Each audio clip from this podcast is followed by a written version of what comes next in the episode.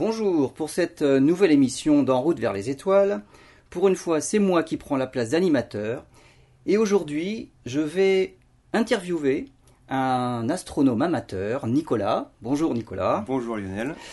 Nicolas fait partie bah, des membres du club euh, Albireo 78 et il va nous montrer, nous expliquer en tout cas comment est, comment est née sa passion et comment ça l'a mené jusqu'à se faire inviter en Autriche lors d'un, on va dire, d'un colloque pour astronomes amateurs.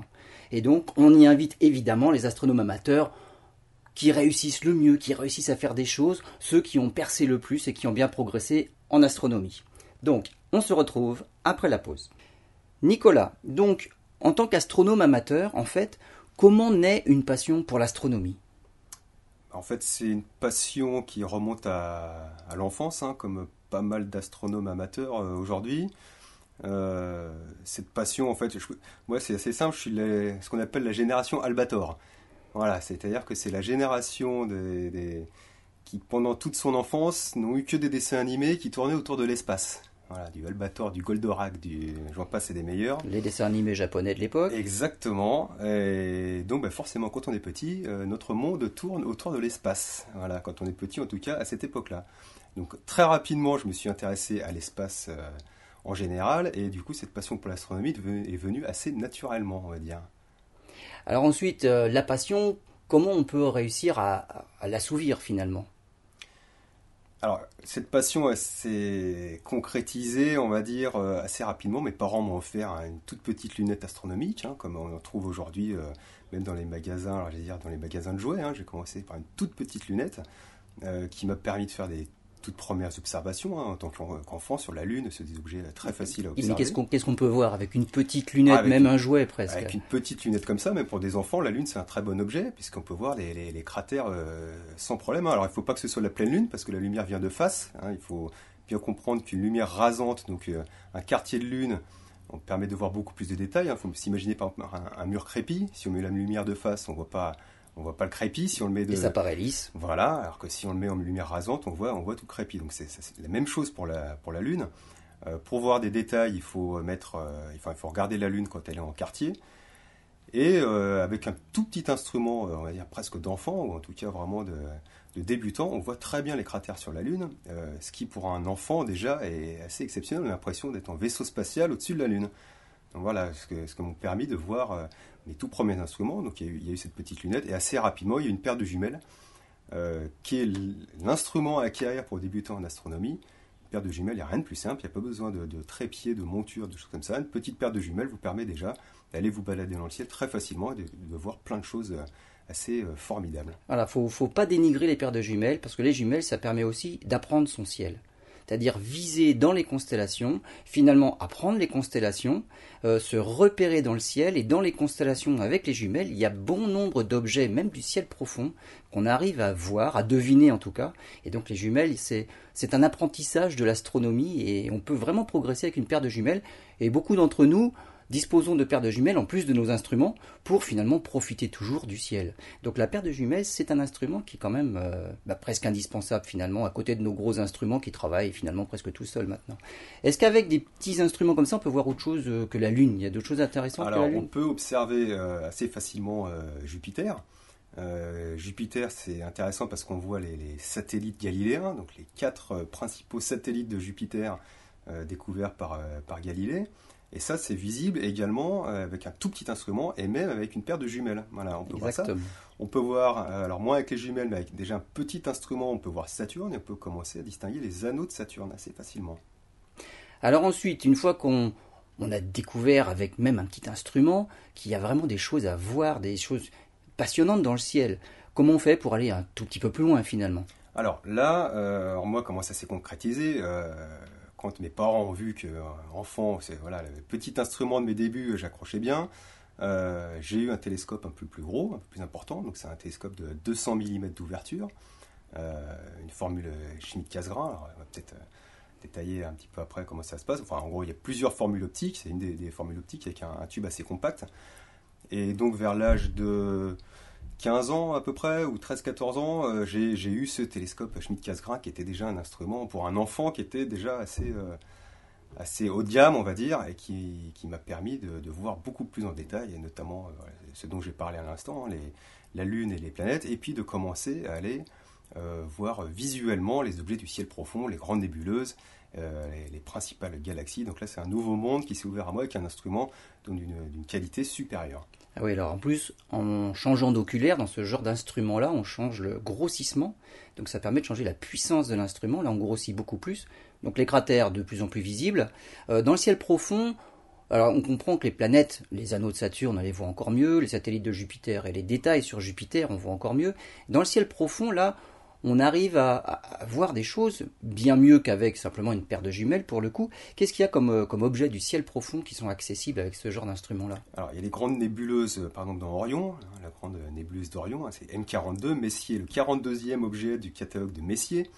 Euh, qui est une des, nébuleuses les, plus brillantes, on va dire, dans le ciel. Donc ça, c'est parfaitement visible avec un instrument d'amateur.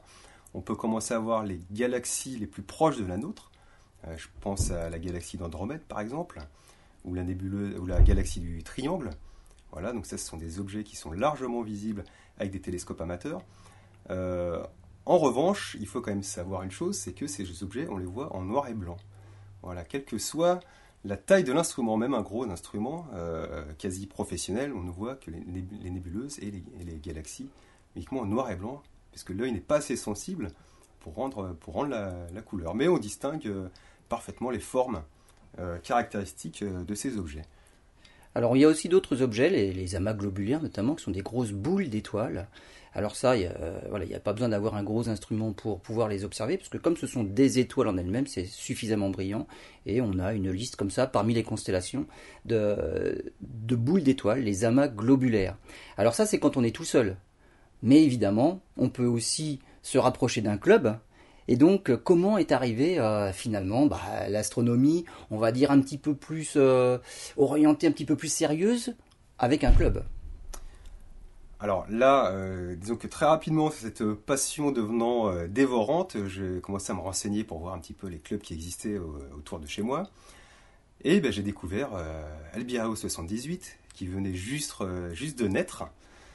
donc ça devait être en 1994, si je ne dis pas de bêtises.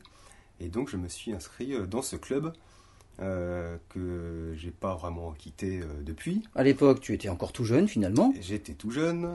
c'est mes parents qui m'amenaient au club. et puis voilà, c'est le, un club, ça me paraît pour tout amateur d'astronomie, c'est une étape très importante parce que ça permet de progresser beaucoup plus rapidement.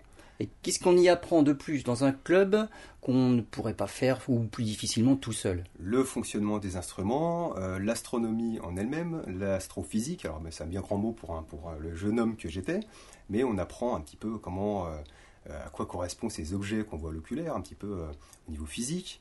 on apprend à maîtriser beaucoup, beaucoup mieux son instrument, à faire une mise en station, à faire différents réglages, à avoir des conseils sur le matériel à acquérir. Euh, et puis, euh, bien entendu, rencontrer d'autres, d'autres passionnés qui ont d'autres centres d'intérêt que nous, euh, mais toujours dans le monde de l'astronomie, mais d'autres, d'autres, d'autres intérêts particuliers. Donc finalement, un club, c'est un regroupement de, de sensibilités différentes vis-à-vis de l'astronomie, et c'est finalement un groupe d'échange, et chacun apporte aux autres finalement, et on progresse tous comme ça, chacun ayant ses propres pôles d'intérêt, au sein du club, et puis on, apprend par des échanges.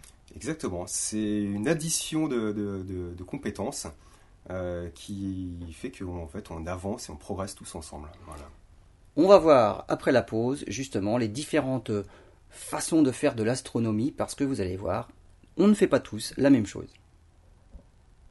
Nous revoilà dans En route vers les étoiles, une émission spéciale Nicolas Kizilian d'Ophargis donc on parlait tout à l'heure, euh, Nicolas, euh, venir au club, c'est vraiment pour mutualiser toutes les connaissances et finalement pour progresser plus vite à plusieurs que ce qu'on pourrait faire tout seul. Au sein d'un club, en fait, euh, il y a plusieurs activités pour pratiquer l'astronomie. On a parlé de finalement le visuel. Il y en a qui restent pendant longtemps au visuel, simplement à l'oculaire. Astronome amateur, effectivement, il y en a qui font du visuel de toute leur vie. Hein. Donc il, passe d'un instrument à un instrument un peu plus gros, puisqu'on en a parlé tout à l'heure, il faut collecter un maximum de lumière pour voir des objets qui sont de plus en plus loin, ou pour voir finalement plus facilement des objets proches, mais avec des structures très très fines, très très faibles, des petites nébuleuses, des petites galaxies, pour voir la forme. Et ceux qui font du visuel peuvent finir finalement, pour garder une trace de ce qu'ils font, bah, ils peuvent finir par faire du dessin. Donc il y a des grands spécialistes euh, du dessin astro qu'on peut trouver dans certains clubs. Euh, et il y en a qui même fabriquent carrément leurs instruments pour faire du visuel, parce que souvent on se déplace exprès dans des lieux qui permettent de voir le ciel profond, donc des lieux dénués de pollution lumineuse. Mais pour ça, il faut des instruments quand même transportables. Et c'est là qu'on retrouve bah, finalement tous ceux qui sont pour le visuel, qui aiment faire le dessin, finalement se fabriquent leurs propres instruments transportables, même de gros diamètres. Et là, on tombe dans une catégorie d'instruments qu'on n'achète pas dans le commerce pratiquement. Ce sont les Dobson, les télescopes Dobson. Donc ce sont des Newton. Les Newton, on en a parlé tout à l'heure des Schmidt-Cassegrain. C'est quoi la différence entre un Schmidt-Cassegrain et un Newton? En fait, la, chaîne optique est un petit peu, euh, un peu différente. les deux sont équipés d'un miroir primaire et d'un miroir secondaire. Euh, le Newton a un miroir secondaire orienté à 45 degrés. Donc le, Newton, c'est un peu le télescope qu'on voit un petit peu partout dans les films et dans les catalogues et dans tout ce qu'on voilà, s'imagine le télescope. C'est le télescope dans lequel on regarde par le côté. C'est celui qui a, voilà, l'oculaire sur le côté du tube. Exactement. Euh, le Schmidt-Cassegrain, lui, a un, chemin optique un peu plus long, donc il a plus de focales. Donc on va dire que nativement, entre guillemets, il grossit plus. Euh, c'est un instrument qui étrangement a plus de focales mais beaucoup plus compact. Et là, on va regarder par l'arrière du télescope. Donc il y a un trou au centre du miroir primaire et c'est par là que sort la lumière et c'est là qu'on met l'oculaire. Donc c'est vraiment à l'arrière du télescope. En activité euh, au, sein d'un club d'astronomie, donc là il y a toute cette partie visuelle et puis à la limite on peut faire du dessin. Il y a aussi ceux qui aiment euh, bah, finalement faire des choses un peu plus compliquées. Et là, on peut faire un petit peu plus d'astrophysique. On peut se lancer dans des calculs. On aime bien faire de la mécanique céleste, ou ne serait-ce qu'apprendre l'histoire de l'astronomie. Et puis, il y a toute une autre partie. Euh, c'est ceux, finalement, et c'est peut-être là, c'est peut-être là qu'il y a le plus de monde, c'est ceux qui veulent faire des photos. Comment on fait une photo en astronomie? Alors, le, principe de base est relativement simple.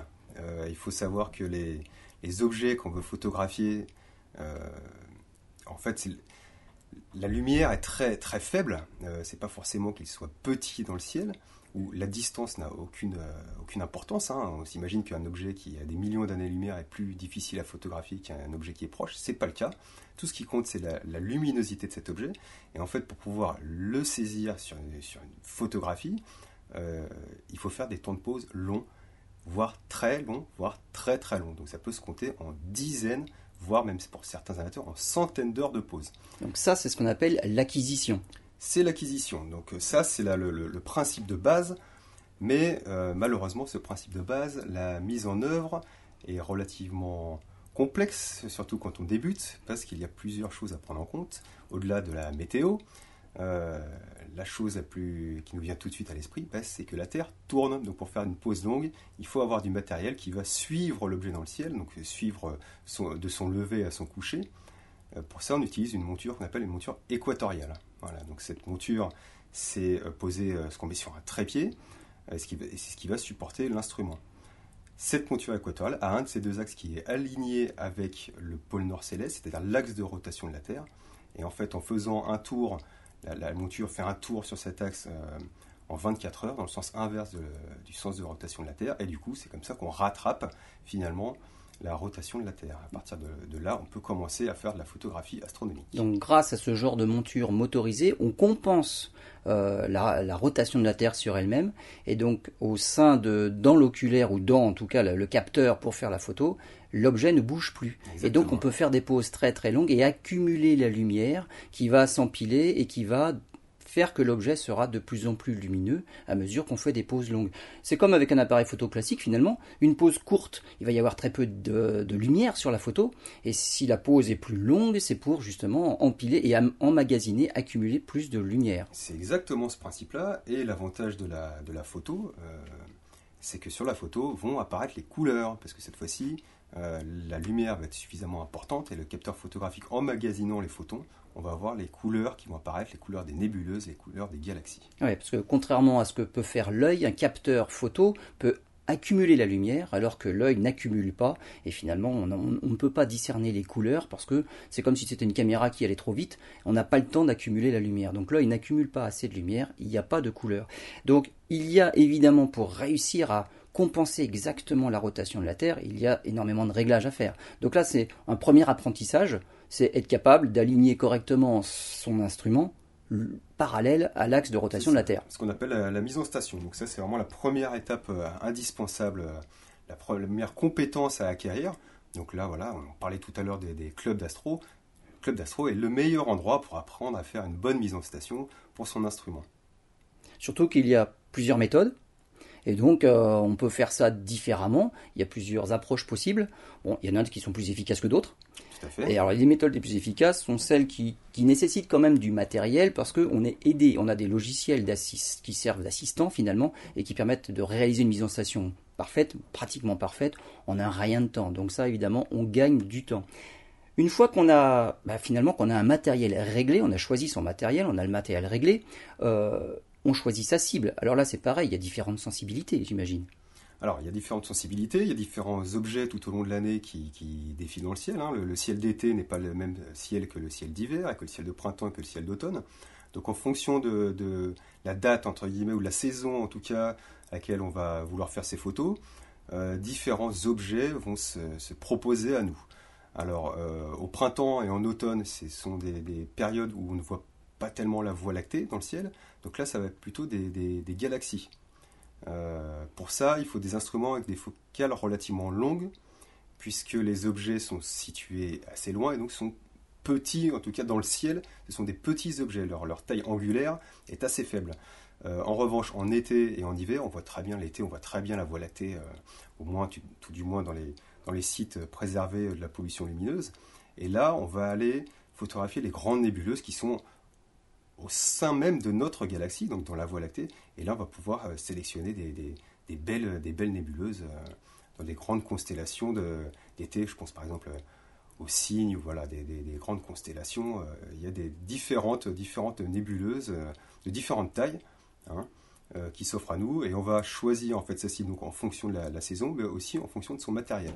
Donc, par exemple la focale de son instrument ou la taille de son capteur photographique. Exactement. Donc ce qu'il faut voir c'est que en, fonction de, on va dire, de, ses affinités, euh, des galaxies ou des grandes nébuleuses, il ne faut pas se tromper d'instrument. Comme on le disait tout à l'heure, un instrument qui nativement va grossir beaucoup, comme les Schmidt-Cassegrain par exemple, auront une grosse focale, et à cause de ça, on a un champ qui est petit dans le ciel, donc on ne pourra pas faire les grandes nébuleuses, qui seront réservées plutôt à des instruments de courte focale. Courte focale. Typiquement, des, lunettes astronomiques, par exemple, sont très adaptées à ce type d'objet. Alors, différence rapidement entre lunettes et télescope Alors, très rapidement, la lunette, euh, c'est une lentille hein, en verre qui est placée euh, donc, euh, tout au bout du tube de l'instrument, et la lumière va converger vers l'oculaire ou vers la plaque photographique ou le capteur photographique. Les télescopes, eux, sont pas équipés de, lentilles, mais de miroirs. Voilà, donc euh, les télescopes ont des diamètres souvent beaucoup plus importants euh, pour un prix équivalent, hein, parce que c'est du matériel qui peut, euh, quand on se, met à fond dans cette passion, coûter assez cher. il est beaucoup moins onéreux de fabriquer un miroir que de fabriquer une lentille de bonne qualité. Donc aujourd'hui, les, les, gros télescopes de 200 mm, par exemple, sont très accessibles financièrement. Une lunette de 200 mm est inaccessible aujourd'hui pour hors de prix. Hors de Absolument, c'est hors de prix. Donc la lunette est équipée de lentilles, le télescope est équipé de miroir. C'est voilà, la différence principale entre ces deux types d'instruments. Et la différence, bon, bah, c'est une histoire de prix, c'est peut-être aussi une histoire de qualité d'image. Avec une lunette, on obtient plus facilement des images très piquées qu'avec un télescope qu'il faudrait régler régulièrement. Euh, un télescope nécessite de faire ce qu'on appelle une collimation, donc de régler en fait le le parallélisme, entre guillemets, les, réglages entre les différents miroirs. Voilà, tout ça, il faut que ce soit parfaitement réglé. Une lunette, euh, on n'y touche pas. Quand on l'achète, elle est déjà prêt à régler et on n'y touche plus. C'est déjà euh, prêt à l'usage immédiatement. Eh bien, on se retrouve après une petite courte pause musicale pour la suite de cette émission. De retour dans En route vers les étoiles pour cette émission particulière consacrée à un astronome amateur, Nicolas Kizilian. Nicolas, on parlait tout à l'heure euh, du, choix du matériel, du choix des cibles, mais comment fait-on pratiquement pour viser, pour pointer un objet avant de commencer à en faire les photos finalement? Alors, comme on a dit tout à l'heure, ce sont des objets qui sont extrêmement peu lumineux, donc viser cet objet, c'est pas forcément euh, évident. plusieurs techniques, il y a des techniques un peu artisanales, hein, c'est de, viser une étoile proche, assez lumineuse, qui est proche de l'objet qu'on veut photographier, et après de se diriger d'étoile en étoile pour aller jusqu'à l'objet qu'on veut photographier. Donc ça, c'est une méthode qu'on a utilisée pendant des années. Euh, aujourd'hui, il y a d'autres techniques, la technique que j'utilise et que bon nombre d'astronomes amateurs utilisent. Euh, l'informatique, la révolution informatique numérique étant passée par là, tout aujourd'hui est informatisé. Les montures sont équipées de moteurs et d'électronique. Donc aujourd'hui, on peut brancher sa monture sur un ordinateur et on peut aller pointer directement l'objet en cliquant euh, sur une carte du ciel sur son ordinateur et la monture va aller diriger le télescope ou la lunette euh, équipée de son capteur photographique directement sur l'objet à photographier. Ah ça, vive la technologie. Donc effectivement, bah, il n'y a pratiquement plus besoin de connaître son ciel. Exactement, aujourd'hui euh, les, les, bons nombres d'astronomes amateurs malheureusement ne connaissent plus leur ciel. C'est regrettable en effet. Alors là, on a réussi à choisir une cible. Donc pour finir cette petite partie sur la, technique de l'astrophotographie, l'acquisition, comment on fait? Alors l'acquisition, c'est un certain nombre. on parlait de faire des pauses très très longues, hein. on parlait de, plusieurs dizaines d'heures. Euh, il faut savoir que ces pauses-là sont fragmentées en multiples pauses unitaires. Donc en principe, pour des objets du ciel profond comme moi je photographie, donc les nébuleuses et les galaxies, on fait des pauses de 5, 10, voire un quart d'heure maximum, et on enchaîne donc ces, ces, pauses unitaires tout au long de la nuit. Donc on peut atteindre des heures et des heures de pauses cumulées finalement. Exactement, parce qu'en fait le, fait de, fractionner, alors c'est un intérêt, euh, peut-être qu'on en parlera un petit peu plus tard au niveau du traitement pour réduire le bruit dans les images, mais ça permet également de faire une photographie sur plusieurs nuits. Donc c'est comme ça qu'on arrive à dépasser euh, les 12 heures, voire les 24 heures de pause euh, on fait photographier un objet une nuit et on arrête quand le, jour arrive et on continue la nuit d'après. Mais quel est l'intérêt d'aller jusqu'à plusieurs dizaines d'heures de pause cumulées sur un seul objet Même avec, euh, on va dire, on en reparlera aussi, avec un filtre par exemple. Pourquoi plusieurs dizaines d'heures? Pourquoi pas une pause de 5 minutes? Alors, euh, là, il y a un, aspect un peu technique qui vient s'ajouter à ça. Euh, ce qui est important pour avoir une photographie astronomique de bonne qualité, c'est toujours le combat entre le signal et le bruit. Voilà, en photographie euh, astronomique et en photographie en, général. Euh, donc le, but c'est d'avoir le plus de signal réel de l'objet qu'on photographie et le moins de bruit. Alors le bruit peut venir de différentes façons. Hein. C'est le bruit photonique qui vient du, ciel, ça peut être du bruit électronique qui vient du matériel. ce bruit photonique, en fait, on peut le réduire en multipliant les pauses. Voilà, donc en fait, euh, le principe, c'est un petit calcul euh, tout simple, euh, le rapport signal sur bruit s'améliore comme la racine carrée du nombre d'images. D'accord, donc si on fait 4 fois plus d'images, le bruit est divisé par 2. Si on fait 100 fois plus d'images, le bruit est divisé par 10. Voilà. Et lorsque ce bruit bah, diminue, bah, ça permet de révéler bah, les structures les plus fines et les plus faiblement visibles qu'il y aurait autour de l'objet. Donc on peut voir comme ça dans le ciel bah, finalement des sortes de, de cirrus, des cirrus galactiques, des choses comme ça, qu'on ne verrait pas en une seule pause d'un quart d'heure, mais avec des dizaines d'heures de pauses cumulées, on y arrive. Alors quand on a réussi l'acquisition des images, on a ce qu'on appelle des images brutes. Après, il y a, on passe dans la dernière phase finalement, c'est quoi? C'est le traitement. C'est le traitement de l'image. Voilà, donc le, traitement de l'image permet justement d'assembler ces différentes euh, poses euh, unitaires. Euh, alors il faut savoir qu'il y a deux grandes familles de, de dire de, d'appareils photo pour pour l'astrophotographie. Alors il y a l'appareil photo classique hein, que tout le monde peut avoir chez soi. Hein, oui, on peut, adapter un appareil photo sur un, instrument d'astronomie. Exactement, un appareil photo réflexe par exemple hein, peut permettre déjà de, bien commencer l'astronomie, d'avoir des, résultats très correct, voire même euh, magnifique. Hein. Il, y a des, gens qui font des photos absolument somptueuses avec ce genre d'appareil photo. Il y a également des appareils photo, euh, ce qu'on appelle des, caméras, alors des caméras CCD ou des, caméras CMOS aujourd'hui, euh, qui sont des caméras qui sont dédiées à l'astrophotographie. Voilà, donc ce sont des, capteurs qui sont refroidis la plupart du temps pour éviter justement cette fois-ci le bruit thermique des, capteurs photographiques. Encore un ennemi de l'astrophotographe. Voilà, encore une fois, ce, ce combat entre le signal et le bruit. Euh, et dans ces, dans ces différents capteurs, et notamment les, capteurs euh, spécialisés en astronomie, il y a deux grandes familles, ce sont les capteurs monochromes et les capteurs couleurs. Voilà. Euh, personnellement, et comme bon nombre d'astrophotographes, de, je préfère les capteurs monochromes. Et l'inconvénient du coup, puisque la couleur on l'aurait d'un seul coup, pourquoi un capteur monochrome? Alors le capteur monochrome déjà est beaucoup plus sensible. sur les capteurs couleurs, il y a ce qu'on appelle une matrice de Bayer, qui est une sorte de, grille hein, avec du, des, avec du rouge, du vert et du bleu qui vient se mettre sur le capteur.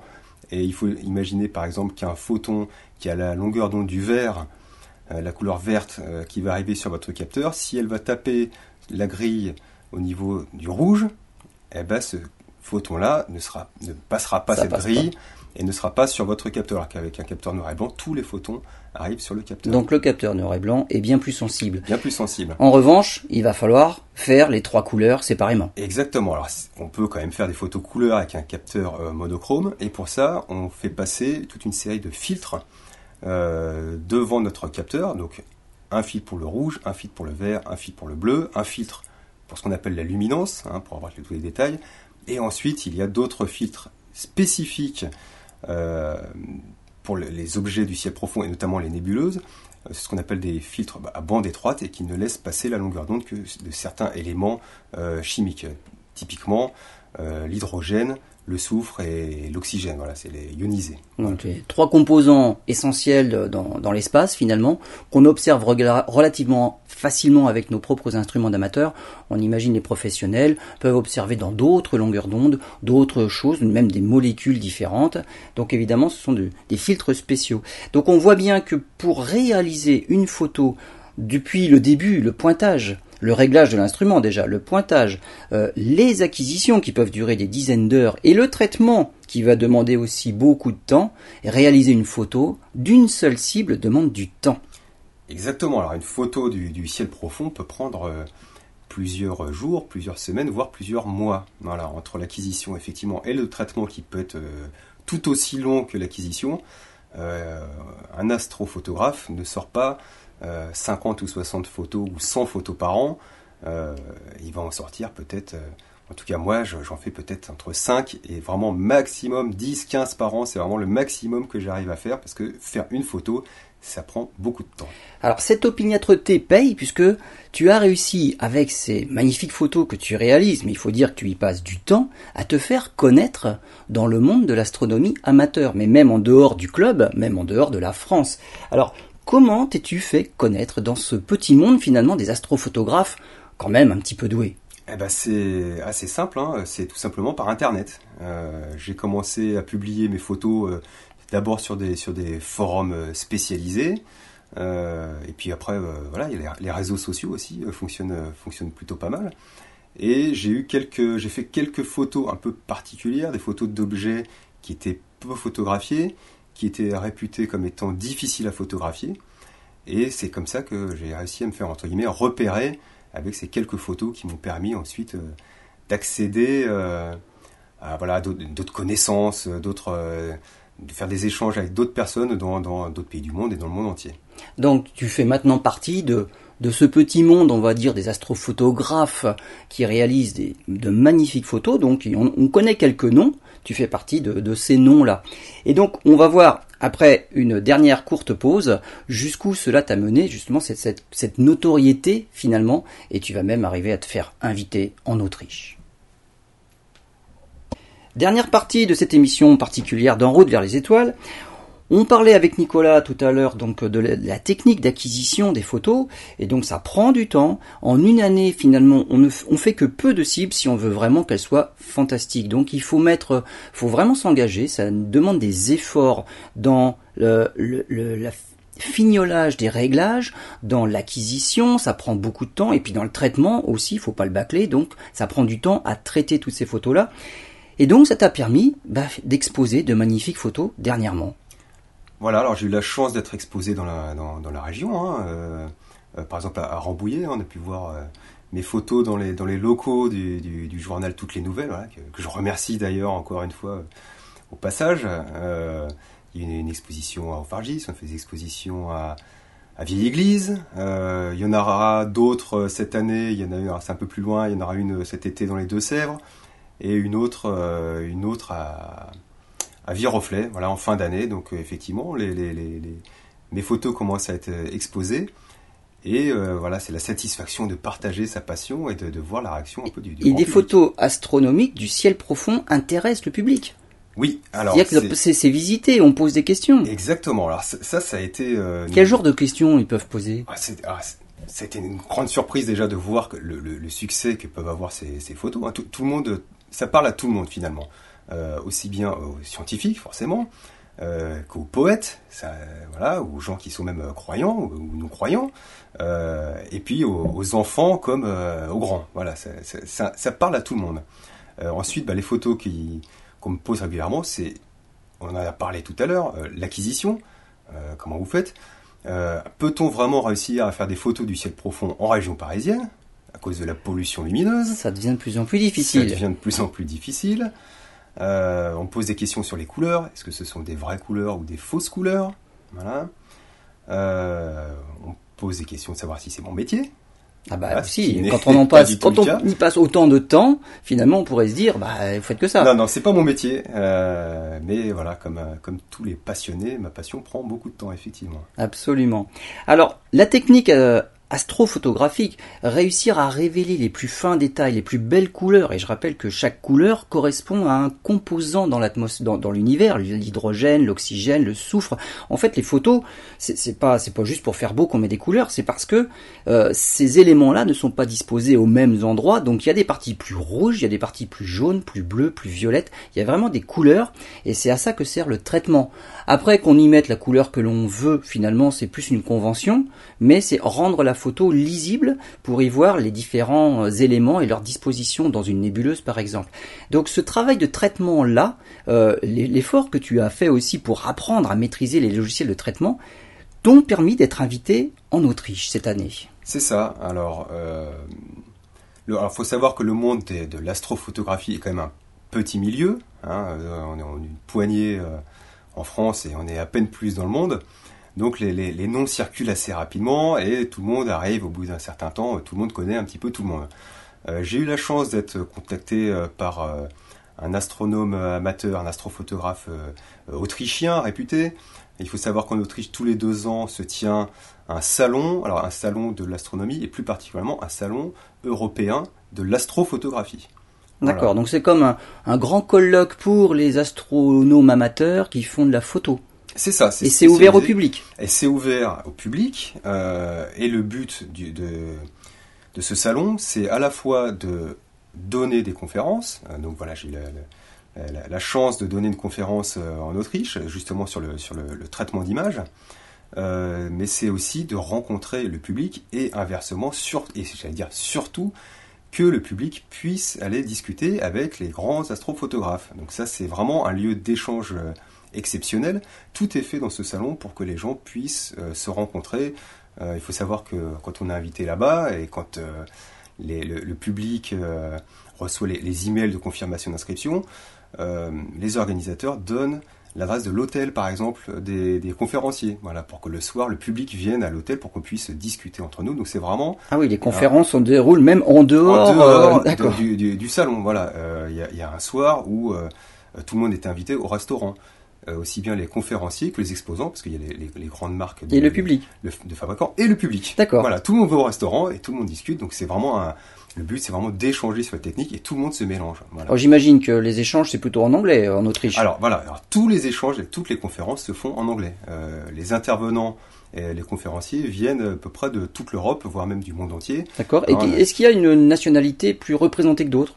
Alors, il y a forcément beaucoup d'Autrichiens et beaucoup d'Allemands. Voilà, c'est très centré euh, sur, euh, sur ces pays-là. Mais c'est simplement parce que ils sont, c'est plus facile pour eux de se déplacer ou c'est une réalité dans le monde de l'astrophotographie amateur? Non, le, le monde de l'astrophotographie amateur, je pense, est à peu près bien réparti en Europe. Euh, alors, de ce que m'ont dit là-bas les Autrichiens et les organisateurs, bizarrement, les Français et les Espagnols, on ne sait pas pourquoi, ne se mélangent pas trop avec les autres astronomes et astrophotographes européens. Mais, Mais euh, parce qu'ils ne, veulent pas partager? Non, je pense que le partage se fait très bien. Il faut savoir que le monde de l'astronomie et de l'astrophotographie est un milieu où tout le monde échange ses techniques. D'accord, donc par Internet, il y a des échanges. C'est juste se déplacer en Autriche, oui, je pense que qu'il y a de ça. Et puis il faut peut-être le, fait que justement il y a une communauté euh, d'astronomes amateurs et d'astrophotographes en France qui est assez importante. Les échanges se font déjà très bien au sein même du pays. Donc il n'y a peut-être pas non plus la nécessité d'aller dans, dans, dans, des pays étrangers pour avoir des, des informations. Mais en tout cas, l'échange se fait euh, parfaitement bien. c'est un, milieu très ouvert. Hein. L'astronomie, c'est vraiment euh, là-dessus, c'est quelque chose d'agréable puisque les, grands noms de l'astronomie ont toujours beaucoup de plaisir à échanger avec, euh, avec les débutants pour donner des nouvelles techniques, euh, notamment de traitement d'image. Donc ça, c'est quelque chose qui se fait très régulièrement. Est-ce que ça tourne surtout autour de l'astrophotographie du ciel profond, des nébuleuses, des galaxies? Est-ce qu'il y en a qui viennent parler aussi de l'astrophotographie planétaire, donc des planètes? Parce que c'est un autre domaine qui est quand même différent en, matière d'acquisition, est-ce qu'il y en a qui viennent pour présenter ce qu'ils font en planétaire alors, euh, sur cette conférence en Autriche, non. D'accord. c'est vraiment les nébuleuses, galaxies, le ciel profond, ce qu'on appelle le ciel profond. Le ciel profond, c'est une conférence dédiée uniquement au ciel profond. Ah oui, c'est dédié en plus. Donc, quelqu'un qui fait des super photos de Jupiter ne serait même pas invité. Non, non, non. Ce n'est que le ciel profond. C'est c'est pour ceux qui voyagent loin dans l'univers. C'est ça. Ah, c'est une conférence très très ciblée. Hein. C'est sur l'astronomie, sur l'astrophotographie du ciel profond. Mais pour autant, il y a autant, il y a beaucoup de conférences euh, qui sont qu'on peut faire autour de ce sujet-là. Ah, pour toi, ça a été, on va dire, un sujet particulier dans, le, traitement d'image. Il y en a d'autres, c'est peut-être pour l'acquisition, présenter du matériel. C'est ça, c'est pour l'acquisition. Comment euh, automatiser l'acquisition? Ça peut être sur la fabrication de son petit observatoire. Euh, personnel, il y, a, il y a, tout type de, choses qui sont présentées lors de ces conférences. Parce qu'une chose qu'on n'a pas dite, mais puisqu'il faut passer des heures en acquisition, bien sûr, on essaye d'automatiser au maximum. On va pas rester des heures planté au pied du télescope, alors que finalement il essaye de tout faire tout seul. C'est ça. Alors euh, voilà, encore une fois, l'informatique étant passée par euh, par la case euh, astronomie et astrophotographie, il, doit y avoir tout un, tas d'étapes qui, doivent s'enchaîner lors de l'acquisition. Et aujourd'hui, l'ordinateur, c'est un, peu de chef d'orchestre de toutes ces étapes, et donc c'est lui qui va piloter tous les éléments qui permettent de faire les acquisitions, et donc on peut automatiser. Donc si tout fonctionne bien, bon après l'informatique reste qu'elle est, hein, il y a des bugs et voilà, mais euh, si tout fonctionne bien, euh, une fois que l'acquisition est lancée, vous pouvez presque aller vous coucher et récupérer les images brutes. Hein. Il ne faut pas croire que ça va faire le traitement non plus, on n'en est pas encore à ce niveau-là, mais en tout cas pour l'acquisition, une grande partie de l'acquisition peut être automatisée, ce qui nous permet quand même de dormir un petit peu. Donc que de chemin parcouru finalement depuis les, tes tout débuts avec une petite lunette, un instrument de 200 mm, maintenant c'est des conférences en Autriche. C'est quoi ton, avenir finalement dans le monde de l'astronomie d'amateur maintenant? Ah bah Déjà je compte euh, continuer sur l'astrophotographie hein, parce que c'est quand même euh, ma, passion numéro une. Euh, mais il n'est pas impossible que je me tourne un petit peu vers l'aspect un peu scientifique de l'astronomie. Je pense à la spectroscopie par exemple, des choses comme ça. À la fois faire le, le, continuer l'astrophotographie, ce côté un petit peu artistique hein, qui me plaît aussi, notamment au niveau de la gestion des couleurs, mais aussi voir voilà le, le côté scientifique de la chose. Euh, et ça, continue à m'intéresser. C'est un autre domaine de l'astronomie, un, autre pan, puisque là on a parlé de la photo. on fait des photos pour rendre les objets pour, dans toute leur magnificence, on va dire, mais l'étude de la lumière elle-même, là c'est la spectroscopie. Là on ferait peut-être pas une exposition photo dans une galerie avec ah des spectres. Non, non, pas du tout, mais c'est un autre aspect intéressant. Il faut savoir que l'astronomie est, est, est, une activité où il y a euh, beaucoup d'échanges entre les professionnels et les amateurs. Donc aujourd'hui, les astronomes amateurs peuvent contribuer à faire de la entre guillemets vraie science et de faire avancer la science professionnelle. D'accord. Ah bah bon courage pour la suite. En tout cas, Nicolas, merci d'être venu. Merci Lionel. Et puis on se retrouve pour une prochaine émission.